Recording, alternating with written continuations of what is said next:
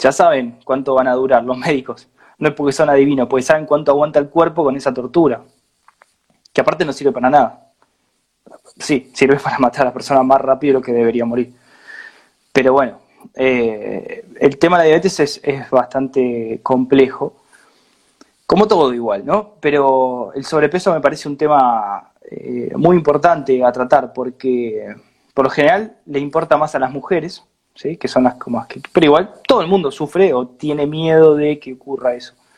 Entonces, vos imaginate el nene que lo empiezan a cargar y de repente aumenta de tamaño enormemente. ¿no? Porque a veces el conflicto debe ser demasiado pequeño para defenderme también. Entonces, en vez de engordar, sube de altura.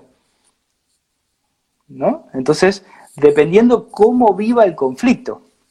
Si piensa que soy demasiado chico para poder defenderme, bueno, va a aumentar. Y va a aumentar en lo que él cree que necesita, si es más altura, si es el más grandote, como sea. Ahora, ¿cuál es el problema? El chico empieza a aumentar de tamaño, ¿sí? Y le empiezan a cargar con gordo, con un montón de cosas más. Entonces lo empiezan a atacar y después él mismo se empieza a atacar. Porque sufre. Dice, ¿por qué soy gordo? Y hasta a veces le pregunta a Dios por qué fue gordo. Yo he escuchado un montón de casos. Y se pone a llorar a la noche. Y dice, papá, ¿por qué soy gordo? El papá se pone mal porque no sabe responderle o porque... ¿Eso qué genera? Más conflictos. ¿Por qué? Porque no puedo dejar de ser gordo. Hay un conflicto de movimiento y específicamente la situación no avanza, no la puedo cambiar. Empiezo a estar constipado. ¿sí? La musculatura lisa del intestino se va deteniendo, digiero todo mucho más lento, no avanza, empiezo a acumular comida. Encima me empiezo a atacar y empiezo a atacar el peritoneo.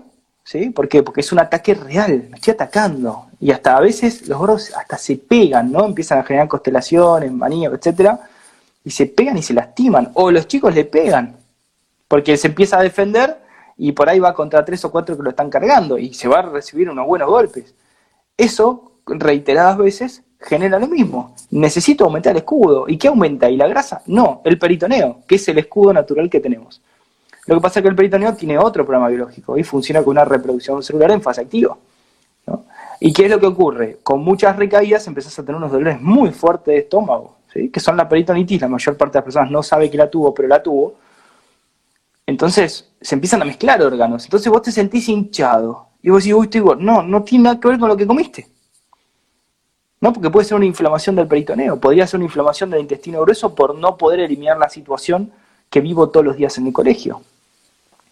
Entonces empiezo a tener reproducciones celulares en los órganos endodérmicos, en los órganos del viejo mesodermo, empiezo a tener úlceras en los órganos de la corteza cerebral, controlados por la corteza cerebral, y empiezo a tener necrosis en los órganos controlados por la médula cerebral. Entonces hay un combo enorme de órganos. No es que vamos a decir, vamos a hacer una dieta y vamos a bajar de peso. Podrás bajar de peso inmediatamente si te matás de hambre, después lo vas a recuperar. Y vas a recuperar exactamente lo que pesabas antes de empezar esa dieta que te está haciendo matar de hambre, que es totalmente violenta. ¿no?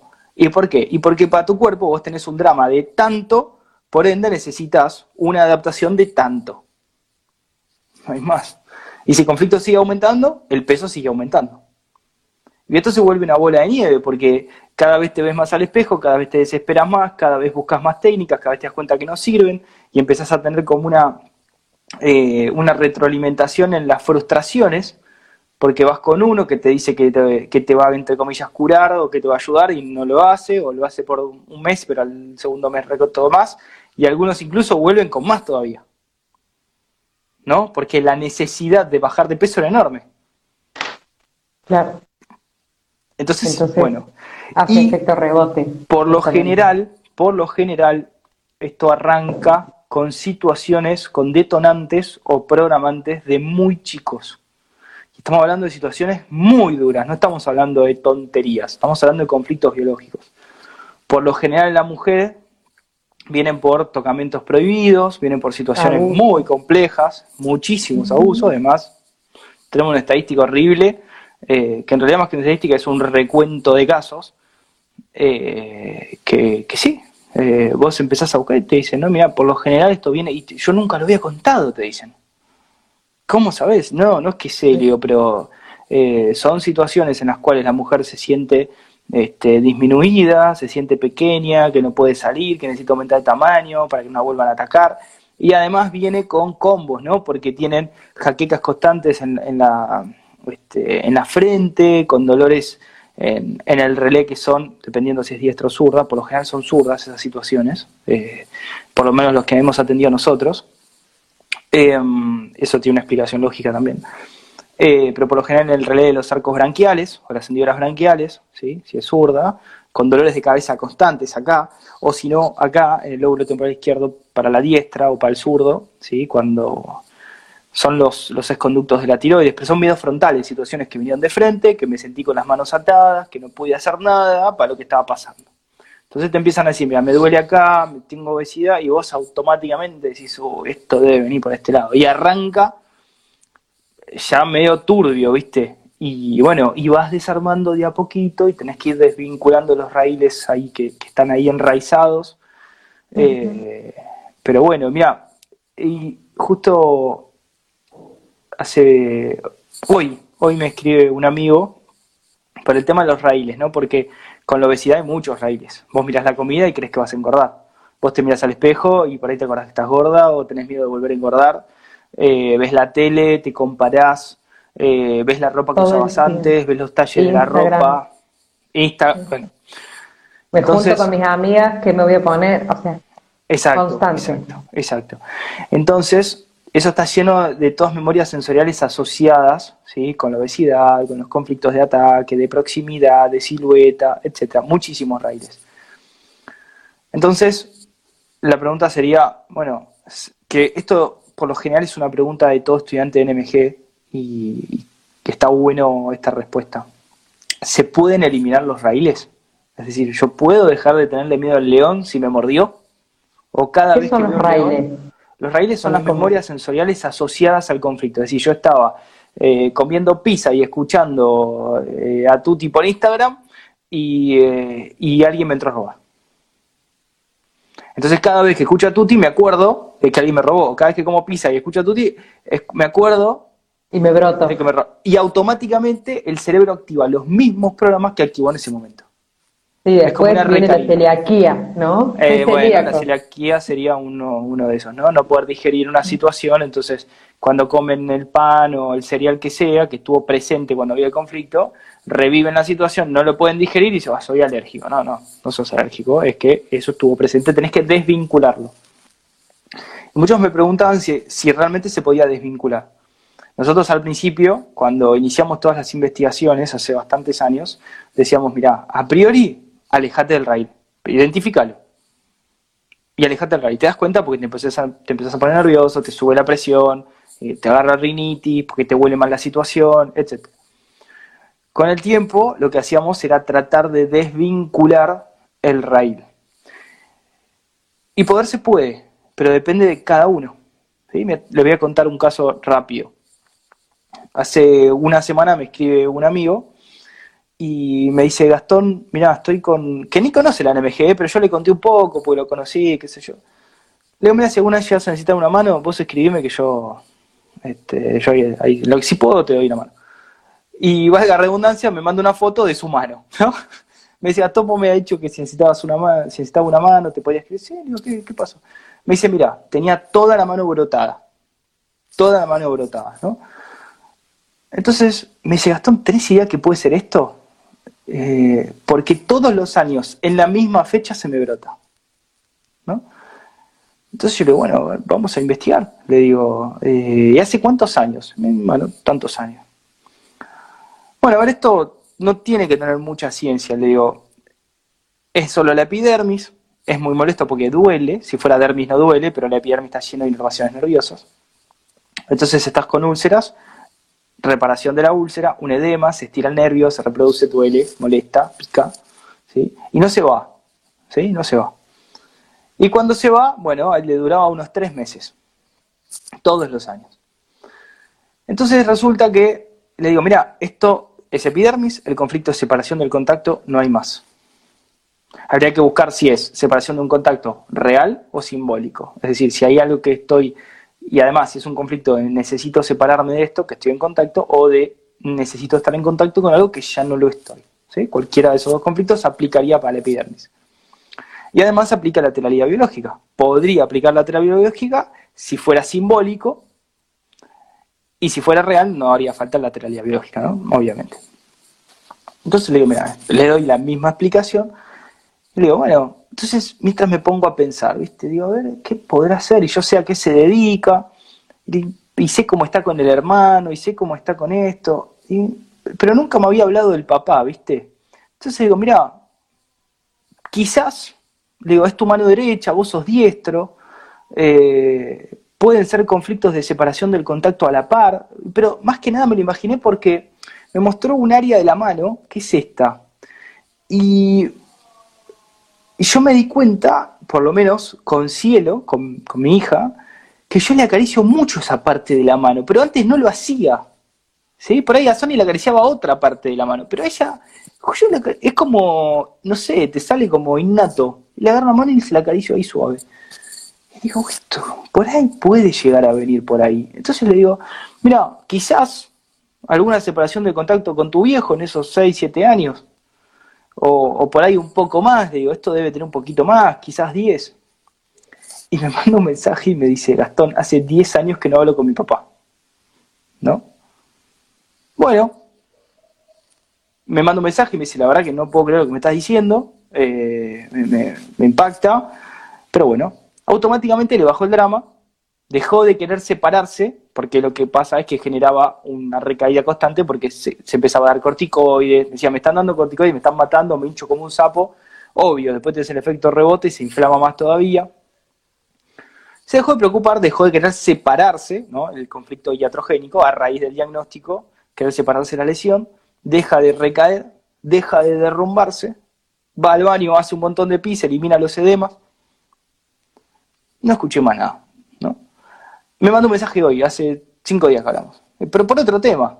Y yo le digo, che, ¿cómo andás? Bien, qué sé yo. Che, ¿y pudiste hacer esto? Sí, sí. Ah, ¿y la mano cómo anda? Ah, no te dije, me dice. Al otro día que hablamos, se me desinflamó todo. Se me secó, se me descamó y ya me cicatrizó. La verdad, no lo puedo creer, me dice. Dice, si no le preguntaba ni me contaba.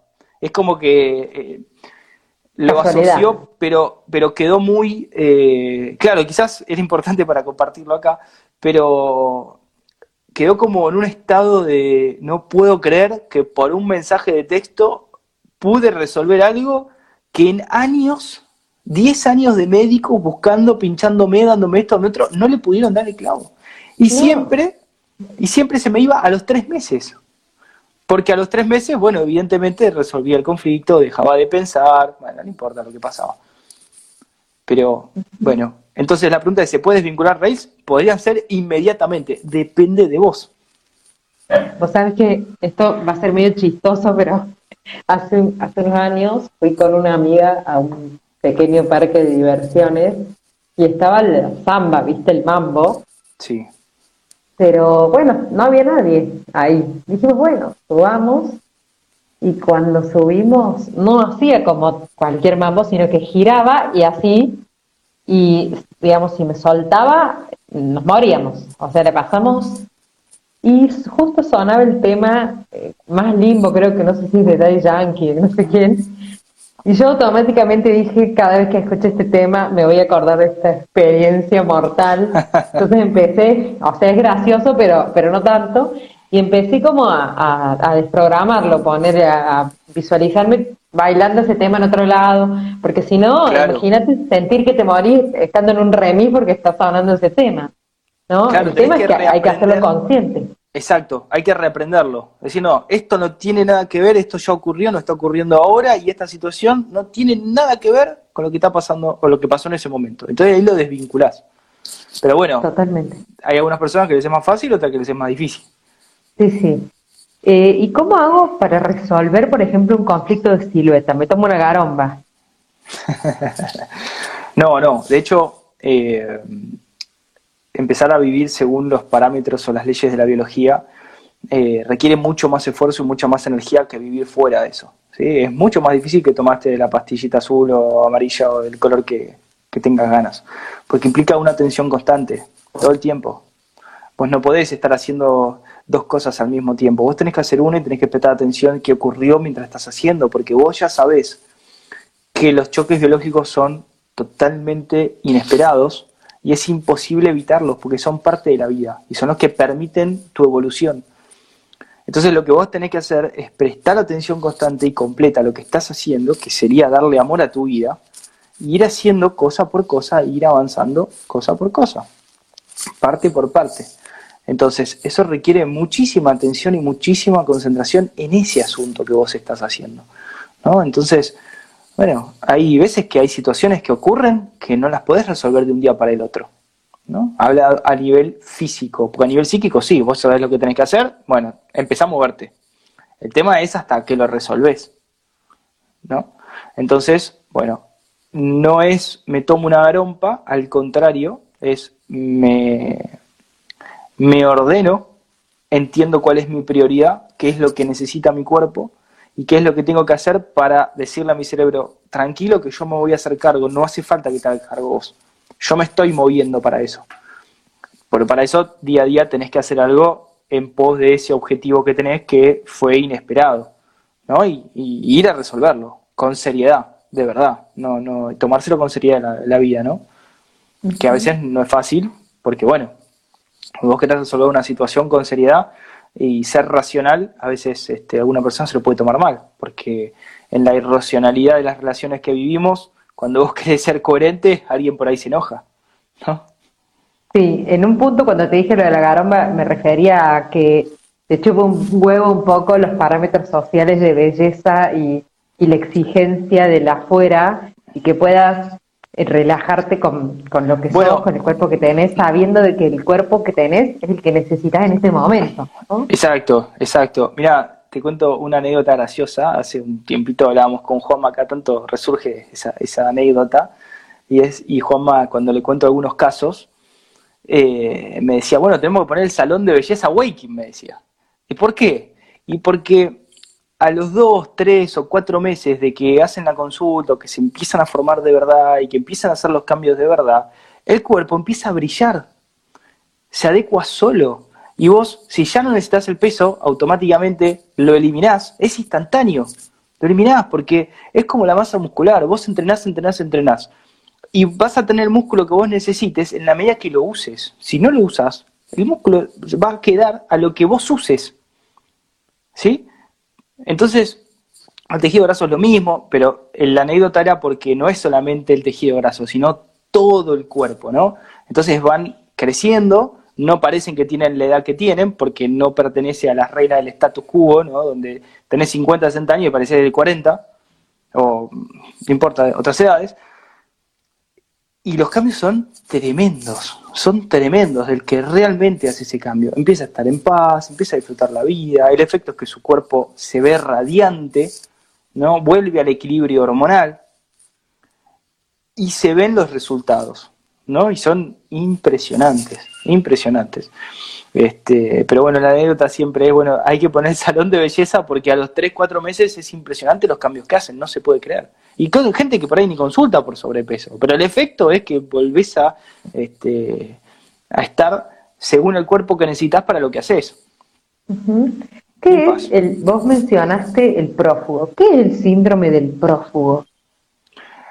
Y el síndrome del prófugo es un nombre que le da el doctor Hammer al conflicto de los túbulos colectores del riñón. ¿sí? Entonces, él lo llama el prófugo eh, porque de alguna manera él lo vive cuando lo meten preso por querer este, demostrar que la nueva medicina germánica realmente es una medicina que, se aplica en 100% de los casos. Eh, y él se da cuenta de que cuando la persona está totalmente derrumbada y necesita escaparse y es como el prófugo en el desierto que está buscando agua y no lo encuentra, el cuerpo empieza a almacenar líquidos en las dos cantimploras que tenemos, que son los riñones, y en todos los edemas que pueda guardar líquido los guarda. ¿no? Por eso, cuando estamos en reparación y nos derrumbamos, no baja el edema y se empeora y puede ser muy peligroso, porque puede reventar un edema, porque el cuerpo almacena todo el agua en todos los slots que tiene disponibles. Entonces, Bueno, el conflicto del prófugo viene por eso. Vamos a guardar agua hasta que, hace cuenta, estás en el desierto, hasta que encuentres un oasis o algo donde vos puedas tomar agua. Por eso cuando te vas de vacaciones no hace falta estar en conflicto. Cuando te vas de vacaciones generas un conflicto a otro país, además. Por ahí no orinás en, por un día o por dos días o por tres días, dependiendo la seguridad que vos sientas que hay en ese lugar. ¿no? Y cuando te asegurás, cuando sabes dónde conseguir la comida, que te gusta, que es seguro, etcétera, ahí vas al baño recién. Yo siempre en las vacaciones así. Claro. Vuelvo, o sea, me Claro, hincho toda. Porque se guarda claro. Yo que digo, ay, bueno, estoy, estoy, llegué flaca al verano, voy, me pongo la bikini. Voy de vacaciones, un globo. Sí, claro, ahí se juntan todos. El, el, el conflicto de, de silueta, el, el de territorio, del prófugo. Bueno, Sí. ¿y qué pasa, por ejemplo, si a, a alguien le cuesta subir de peso? Viste que hay gente que, mm, que Bien. va al nutricionista para subir de peso. ¿Por qué una persona Bien. no puede subir de peso? Bueno, seguramente porque, eh, ah, bueno, habría que investigar el caso, ¿no? No se puede generalizar, pero habría que investigar si esa persona por lo general baja de peso, tiende a bajar de peso. Por lo general que tiende a bajar de peso es porque está en fase activa. Si no, no bajás de peso. ¿sí? Es raro bajar de peso. ¿Por qué bajarías de peso? Es la pregunta. ¿O para qué? Con el síndrome de los túbulos colectores de riñón activo bajás de peso. Porque hacé de cuenta que estás en un barco que está pinchado en medio del mar. Entonces vos qué vas a hacer? Vas a eliminar lo pesado primero para poder llegar más lejos o seguir a flote. ¿No? Entonces en el prófugo, que va por el desierto caminando, mientras más liviano es, más lejos puede llegar, menos consume, ¿no? Pero retiene líquidos. Entonces ahí va perdiendo peso. Por eso el que tiene eh, un, programa biológico eh, muy dramático, eh, inesperadamente, como un diagnóstico de SIDA o HIV, todas esas falacias, o de cáncer, o el que sea, automáticamente hemos visto casos que pierden entre 15, 20 y he visto 30 kilos perder en semana y media. Es tremendo, es tremendo. Y no es porque se perdió el peso, bueno, ¿dónde está desaparición? No, es porque el drama es enorme. Ni hablar cuando empiezan con todos los tratamientos. Bueno, claro, eso ya es envenenamiento. Pero, pero si hablamos netamente de conflictos biológicos, es por eso. ¿sí? Se derrumba la persona, en fase activa, pierde peso y habría que ver qué otros conflictos, ¿no? Seguramente necrosis musculares, porque la nutrición muscular la regula la médula cerebral. ¿sí? Vos, eh, la tonificación y el aumento de masa muscular se debe al conflicto de desvalorización, de movimiento. Entonces esa nutrición muscular la va a regular los músculos. Si vos crees que no te podés escapar y mantenés la atrofia en fase activa, vas perdiendo peso y masa muscular. Entonces el chico de músculo se va, se va destruyendo. Y así, bueno, hay, ¿no? otros órganos, pero principalmente son esos. Esto, viste, cuando al principio yo, te paseo con las conversaciones, viste, cuando al principio hablabas de el niño que quizá en primer grado nada y en segundo o tercer grado le hacen bullying y aumenta su tamaño para poder defenderse de los, los agresores. Sí. ¿Puede que esto empiece en casa? Que, que mamá Sí. y papá nos vean que te- gordos, por ejemplo, porque yo conozco casos de Bueno. mejor le doy yogurcito light para que no engorde, mejor si no Uf. come para que no engorde. No comas Bebé, el chibi ¿no? que vas a engordar, o esas cosas, ¿no? Que hemos escuchado tantas veces. Bebé. Sí, sí, sí, sí. Sí, y, y un poquito más grande cuando la nena empieza a crecer un poquito, que le dicen, no, no, vos tenés que ser así, y la mamá vos la ves que se cuida, pero hasta en el baño. Eh, pero el momento que frena, explota, ¿no? Y la nena, bueno, el nene empiezan a vivir esos conflictos y obviamente van a generar todo lo que no están buscando. Es violencia, es violencia. Sí. Ahí Shirley pregunta, ¿qué está viviendo la persona que sube y baja de peso a cada rato? En- entra en fase activa y entra en fase de reparación. Entra en fase activa y entra en fase de reparación. No sale del conflicto. O sea que las dietas no sirven. O sea, sí No, está bueno podés tener hábitos tener- saludables, ¿no? Claro, obviamente. No, Vos- no es lo mismo darle al auto eh, nafta super que nafta premium que darle querosén, ¿no? Eh, no es lo mismo. Es, es objetivo el hecho. Bueno, uno será más fácil de procesar, uno será más difícil, generará, requerirá un poco más de combustión, requerirá un poco más de, disolvente, llamémoslo, pero, pero lo vas a sacar y eso no va a decir, no, lo voy a acumular y no lo voy a eliminar. No, el cuerpo te elimina todo si no le sirve. De hecho, transmuta, hemos hecho ya varios videos sobre las transmutaciones biológicas. Entonces, eh, también es falso. No tengo hierro, no tengo esto. No, si no tenés hierro, pues está en fase activa un conflicto que implica la curvatura menor del estómago y tiene un porqué o un para qué. Y por más que tomes hierro, no vas a aumentar el nivel de hierro. Y aparte, lo peor que podés hacer es manera. Además, ¿no? los, problemas estomacales que tiene después la mujer embarazada cuando le dan eso. Y además de eso, tenemos transmutaciones biológicas. Es decir, si necesitáramos, lo que tenemos lo podríamos transmutar también. Así que pero bueno, eso es... Ahí preguntan cómo sería una rutina para aumentar masa corporal. No, es que eh, vos podés aumentar masa corporal, lo que pasa que la vas a perder cuando dejes de entrenar para aumentarla, si es que vos no la usás. O sea, vos vas a tener el cuerpo que necesites para lo que haces todos los días. ¿sí? ¿Por qué yo aumenté de peso? Porque yo me puse en una obra, me puse a trabajar también en la obra todos los días durante un año, dos años, ¿no? Y ahora en la casa que vivimos son mis rails, entonces no voy a bajar de peso. ¿No? Pues, y aparte sigo haciendo actividades, ¿no? Con la huerta, con esto, con lo otro, cosas que eh, por ahí no estaba acostumbrado a hacer eh, cuando vivía en Capital, ¿no? Por ejemplo. Entonces el cuerpo se adapta. Fuerza, además. Por supuesto, muchísima más fuerza necesité. Al principio no podía levantar los quebrachos colorados y ahora los levanto como si no pesaron nada.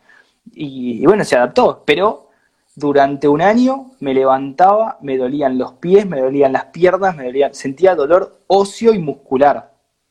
Y yo sabía lo que estaba pasando. Claro, porque fuiste capaz de todo eso que quizá creías que no. Exactamente, y yo iba viendo las revalorizaciones constantes y dolían un montón me levantaba a la mañana y, ah, todavía, de hecho todavía, me levanto y digo, ay, no puedo caminar, ¿cómo me duele? Y al rato como que entraba en calor y se me desinflamaba. Pero eso era crecimientos óseos y musculares, ¿no? Claro, y eso es aumento de peso. Qué bueno, obvio, obvio. Y qué bueno que vos puedas verlo esto, porque mucha gente tiene un dolor y se desvaloriza porque cree que está viejo o que no puede, y esto se hace el círculo vicioso del dolor y la resolución, en realidad el dolor y la resolución, ¿no? Pero bueno, por ejemplo, lo vemos así. Eh, después me pasó, para el que habla de la tonicidad de musculatura y cómo mantener, si, por ejemplo, eh, a mí me gustaba mucho hacer boxeo también. Yo ya no, por toda esta situación que estamos viviendo, tenía una bolsa en casa y empecé a dar. Y, estaba un poco enojado con la situación, pues no me gustaba la pandemia, veía mucho sufrimiento, veía, no me gustaba. Entonces yo iba y entrenaba ahí en mi casa, en mi pieza. Y me fatigué el hombro y me lo lastimé. Me lo, lastimé. Por cuatro meses no lo usé.